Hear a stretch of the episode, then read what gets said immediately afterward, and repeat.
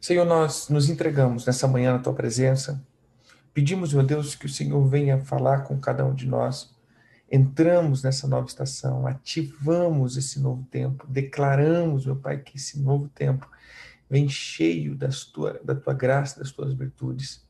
Que essa estação seja um tempo de mergulhar nas tuas palavras e na água do teu espírito, porém voar, Senhor, como águia até o teu trono para receber todas as estratégias em nome de Jesus. Amém.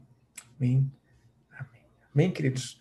Como nós temos falado, cada mês a gente tenta dar uma direção naquilo que entendemos ser um ataque e também uma dádiva que o Senhor nos dá. Lógico, todo ano, todos os tempos o Senhor está conosco, todos os tempos o Senhor tem falado conosco. Nós sabemos que tem é, ciclos de vida ou ciclos de, de é, do, do, nosso propósito, né? E, e, os ciclos de tempo também. Como a Bíblia é cheia, marcada por tempos determinados e por obras determinadas, aquilo que está para realmente acontecer ou os, as ocasiões próprias, como diz a palavra, né? É, ontem nós falamos a respeito dessa estação chamada inverno, e o inverno ele vem carregado aí de, de é, como a própria palavra inverno, como a gente viu, né, ela vem carregada aí de críticas, de, é, de amargura, e naturalmente, quando nós falamos inverno, já dá aquela questão de, de uma introspecção. O que nós queremos falar é que esse é um tempo onde o Senhor não, não, não o, o Senhor não, não nos deixará, essa é a palavra, ser mergulhado em nenhuma água de amargura, águas de rejeição, águas de, de melancolia, mas queremos declarar que o Senhor nos ativará na água do Espírito e que a manifestação de Jesus possa ser clara em nossas vidas. Amém? É... Então, como a gente sempre faz, né? Mergulhamos um pouquinho, entendemos um pouquinho a respeito é, de uma ordem de tribos, de uma característica, é, não usando isso dentro de um sistema místico, mas entendendo isso dentro de uma, de uma colocação profética, assim dizendo, que nós podemos atuar. Quando olhamos para a tribo de Dan, vamos ver que Dan, ele é a ocasião, né, que ele nasce, a gente sempre vai ver o nome pela ocasião do nascimento.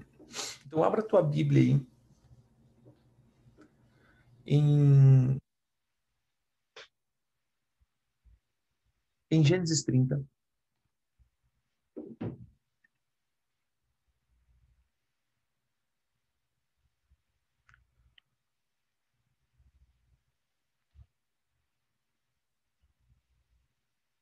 Gênesis 30, a gente continua vendo as disputas, né?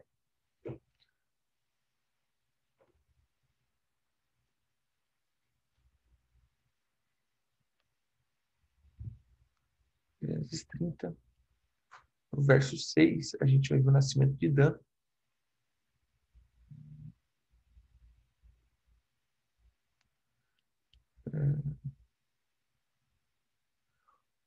Mas eu quero ver do 1 ao 6, que diz assim: Vendo Raquel que não dava filho a Jacó, teve ciúme da sua irmã e disse a Jacó: Dá-me filho, senão morrerei.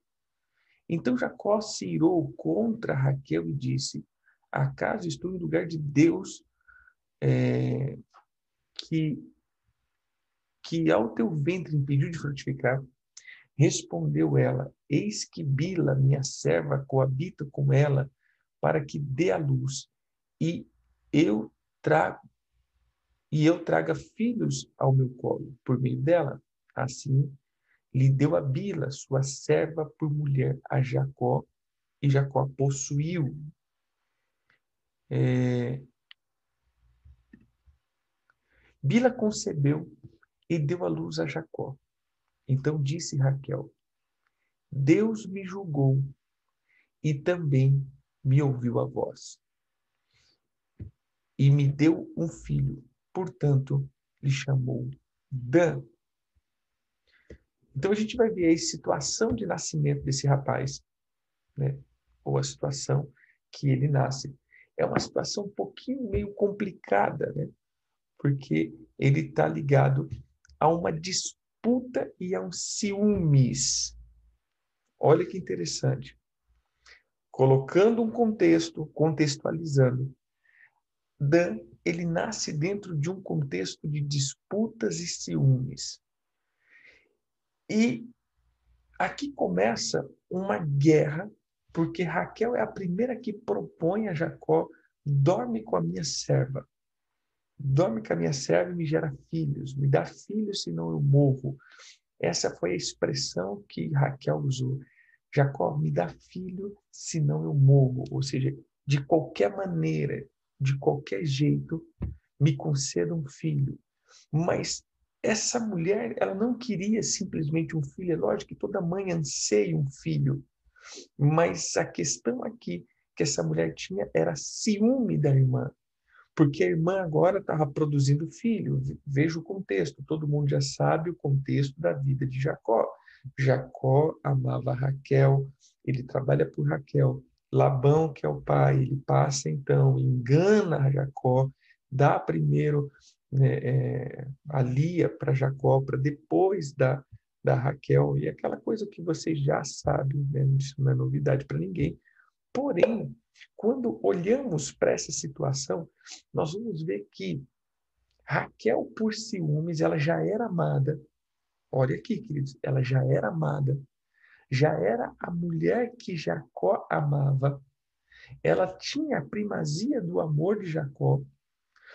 Porém, ela ainda disputava a atenção do marido por causa de filho. Ou seja, eu vou perder o meu lugar. Claramente, essa é a atmosfera de um órfão. Um órfão, por mais que ele saiba que tem um pai, que ele é amado, veja, querido, eu tenho batido nessa tecla há uma temporada já. Porque eu tenho percebido que orfandade não é ausência de pai, mas sim um espírito ou uma capa que é colocada sobre a vida de pessoas que mesmo que elas estejam em casas de paternidade, elas nunca vão fluir nas bênçãos de um pai. Essa é a atmosfera do órfão. Nós vamos ver que o órfão ele não tem nada a ver com simplesmente o ter ou não ter um pai, mas tem a ver em estar conectado a uma dimensão de saciedade e identidade.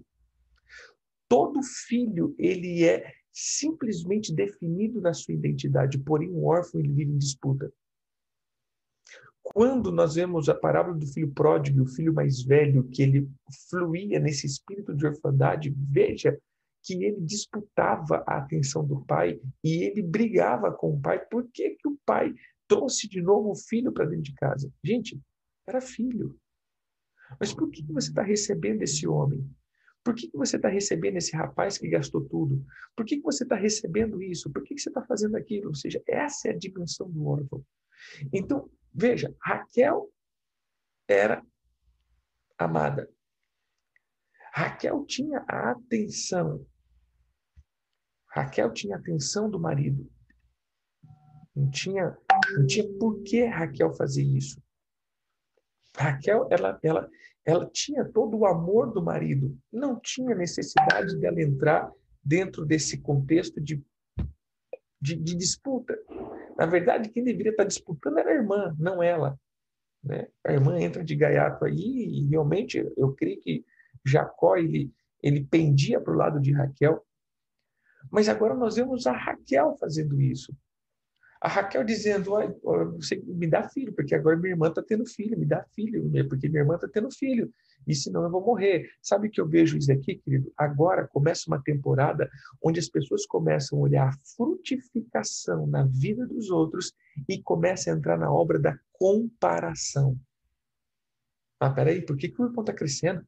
Ah, por que, que não sei o quê? Ah, porque Deus não gosta de mim. Sabe, Lembra que eu falei que essa temporada de mergulhar nas águas da amargura, mergulhar nas águas do ressentimento, nas águas da inferioridade, nas águas do orgulho. E quando nós falamos orgulho, a única coisa que vem na nossa cabeça é soberba. Mas o orgulho nem sempre se manifesta na soberba.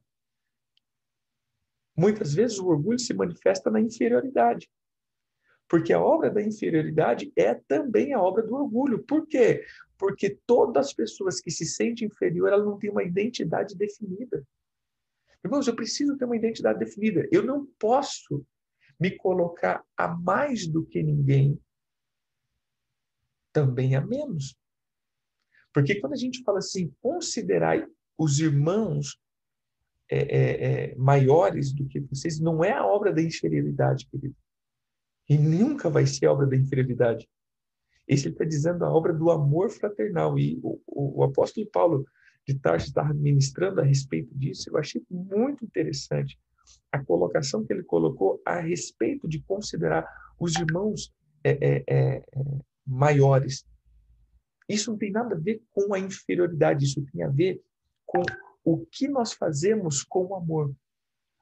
É, a explicação que ele dava, que eu achei interessante, é: eu sempre vou considerar o meu filho mais do que a mim. Por quê? Esse considerar mais importante do que eu não é considerar num, num grau de superioridade, estou dizendo de importância.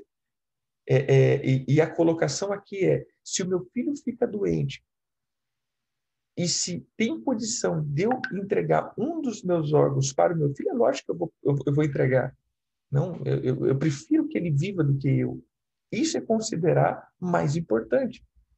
Se alguém da minha família que eu amo e eu tenho condição de entregar algo para eles, é lógico que eu vou fazer isso.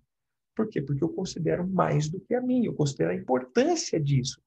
Então, quando a gente coloca considerar mais importante, não é considerar superior, é considerar esse amor tão importante que eu estou disposto a morrer para que essa pessoa viva.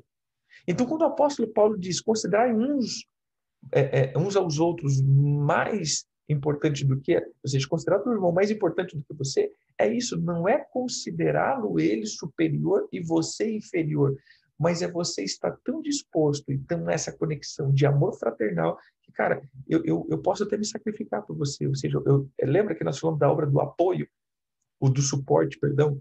Eu vou suportar você. Ou seja, eu vou ser um suporte para que você cresça.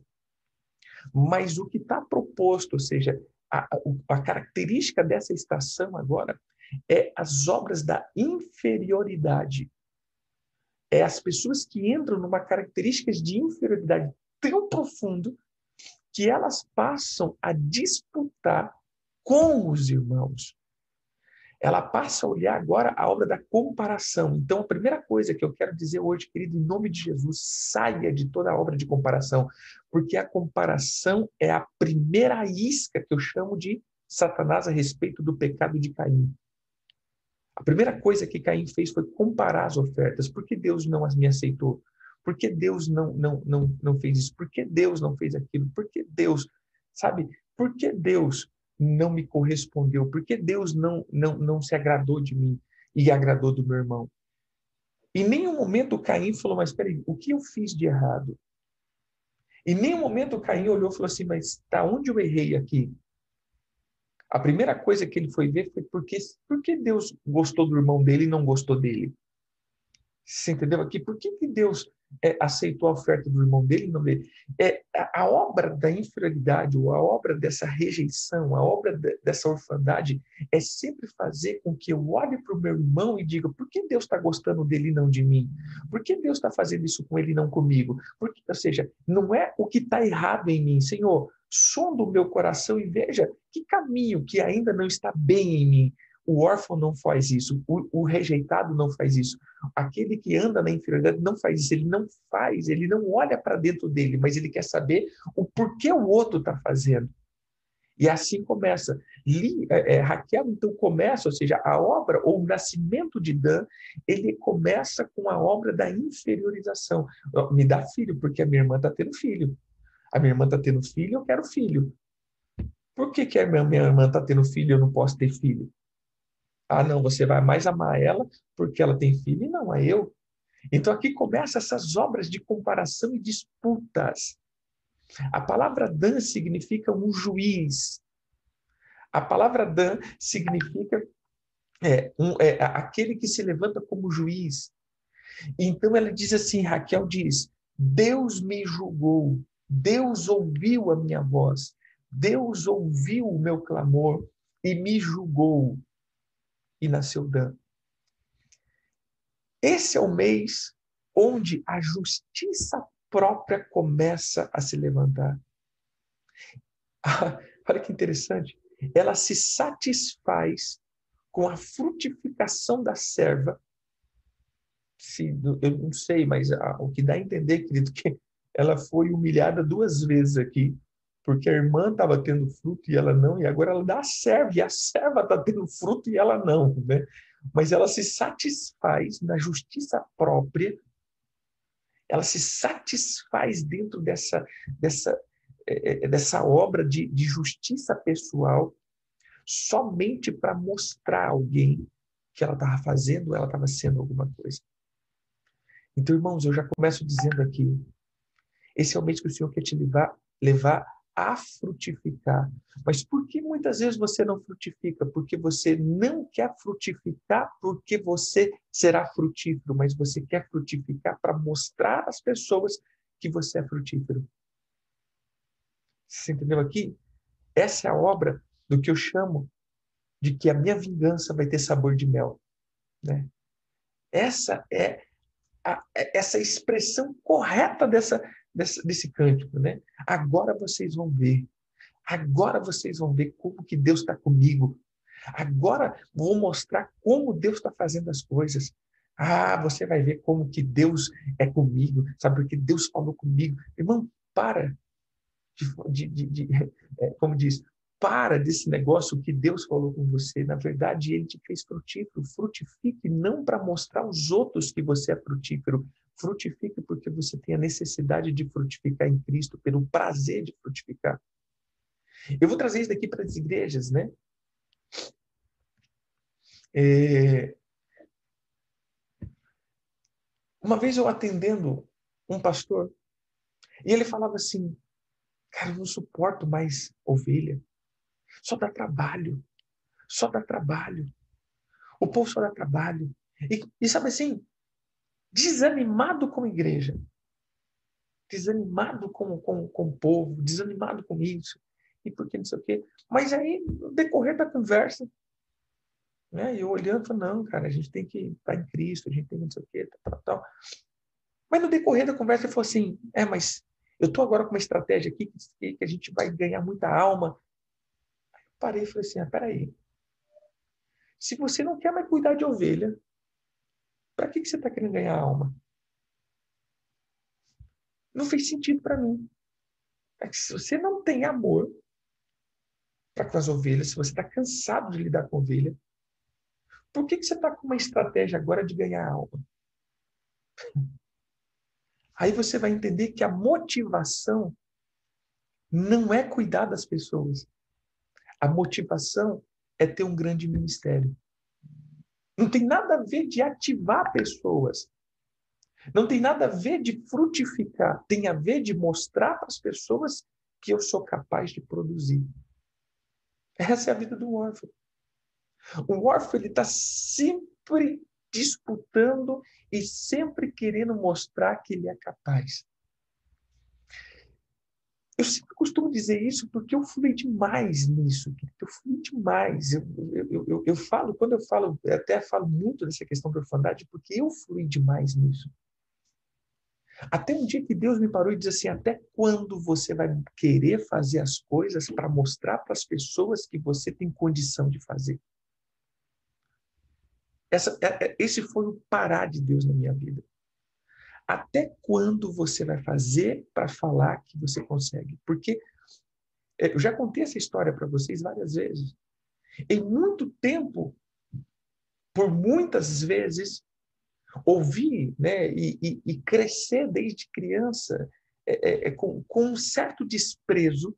É, eu via que às vezes o fluir de amor para um dos irmãos era maior do que para comigo, as coisas que os meus irmãos tinham era maior do que para comigo, ou seja, comigo nunca tinha vez, comigo nunca. Sabe aquela coisa que a gente falou da, do, do, de Lodebar? Eu vivi isso. Era muito interessante. Todos os meus irmãos, por exemplo, tinha, tinha aniversário do meu irmão, tinha festa. No meu, não tinha dinheiro. E realmente, não é porque meus pais queriam, que não tinha dinheiro mesmo. É que não sei o que acontecia. Chegar na minha vez, não dava certo. É, era, era terrível isso. Isso, sabe, crescia assim, comigo nunca dá certo, comigo nunca dá certo. E aquela coisa toda, aquela coisa toda. E eu sempre fluía isso. Não, mas eu vou mostrar que eu sou capaz, vou mostrar que eu vou dar conta, vou mostrar que vocês vão ver que eu vou dar conta. Até que um dia eu já era pastor, querido, já tinha ovelha, já estava naquela coisa, mas dentro de mim eu sempre fazia as coisas para mostrar que eu tinha condição de fazer, porque eu ouvi a vida inteira que ia dar certo. E até que Deus diz assim, Tata, até quando você vai continuar ainda tentando mostrar para as pessoas que teu ministério vai dar certo? Até quando você vai mostrar para as pessoas que você foi chamado? Até quando você vai mostrar para as pessoas que você... Porque olha, olha como funciona o órfão, sempre assim, chega perto de alguém, não é porque Deus falou comigo, porque Deus não sei o quê, porque, ou seja, eu sempre vou falar de mim, é porque Deus falou comigo que eu tenho chamado, que o meu ministério é grande, que, ou seja, se eu preciso, irmão, preste atenção aqui, olha aqui, ó, onde, eh, lê aqui, se eu preciso botar um rótulo numa árvore, é porque a árvore não é frutífera. Concorda comigo?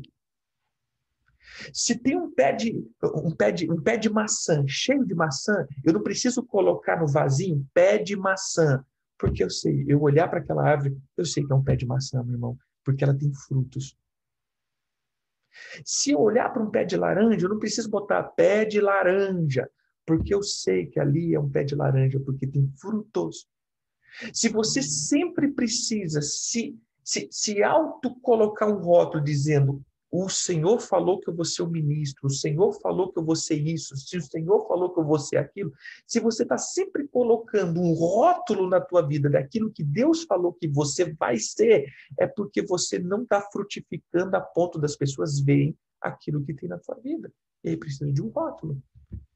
Então, normalmente, o órfão ele não produz, porque ele está em Lodebar. Já falamos isso, no lugar onde as promessas não se cumprem. E aí eu tenho que ficar dizendo: olha, eu sou isso, eu sou aquilo, Deus falou aquilo, Deus falou aquilo outro. Né? Por quê? Porque eu não tenho fruto. Esse é um tempo, em nome de Jesus, eu quero declarar, querido, em nome de Jesus, a infrutificação vai cair por terra. Raquel era infrutífero. Raquel era infrutífera, mas porém ela daria filhos. Deixa eu falar um negócio. Olha o decreto da vida dessa mulher. Me dá filho, senão eu morro. Como que Raquel morreu? Dando filho. Você entendeu aqui que essa mulher morreu no parir o segundo filho? Ou seja, preste atenção aqui. Nós temos que parar de fluir dentro dessas competições daquilo que está ou daquilo que eu é, é, é, daquilo que eu sinto necessidade ou ansiedade. Porque quando a minha identidade está muito definida, eu vou dar fruto. E aí os rótulos na minha vida são consequência e não identificação. Os meus frutos vão falar por mim. Os meus frutos sempre falarão. Então, Raquel, ela passa a agir de uma maneira tão tão cega, tão cega, tão cega, que ela vai ela como, como diz, ela vai ela vai apelar para todas as circunstâncias.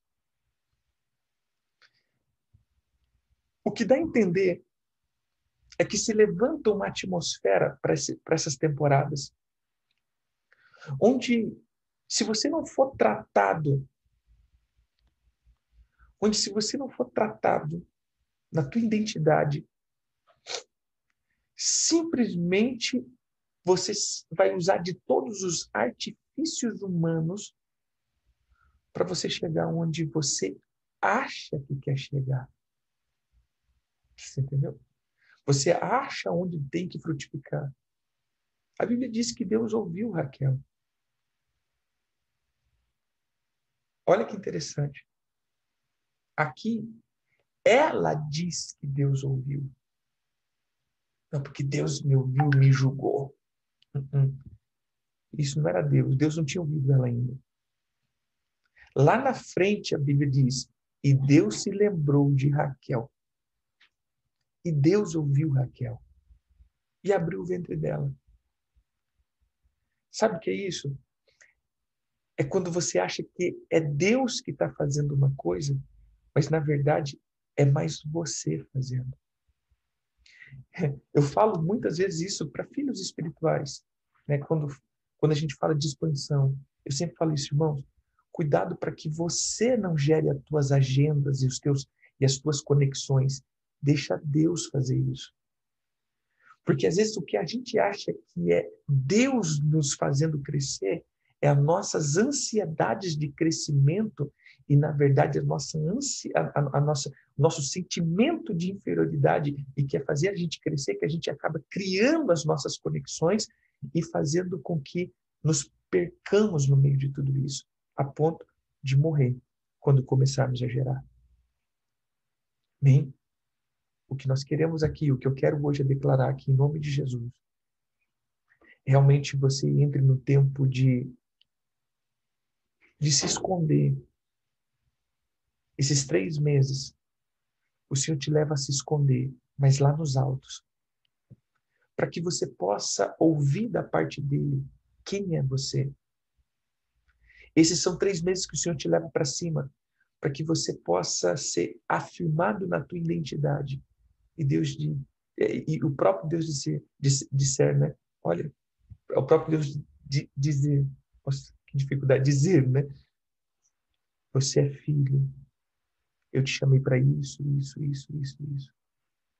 Mas pega as estratégias vá e dê fruto. Não tente frutificar com as tuas armas, mas frutifique no útero do Senhor. Preste atenção no que eu vou dizer. Existe o útero de Raquel,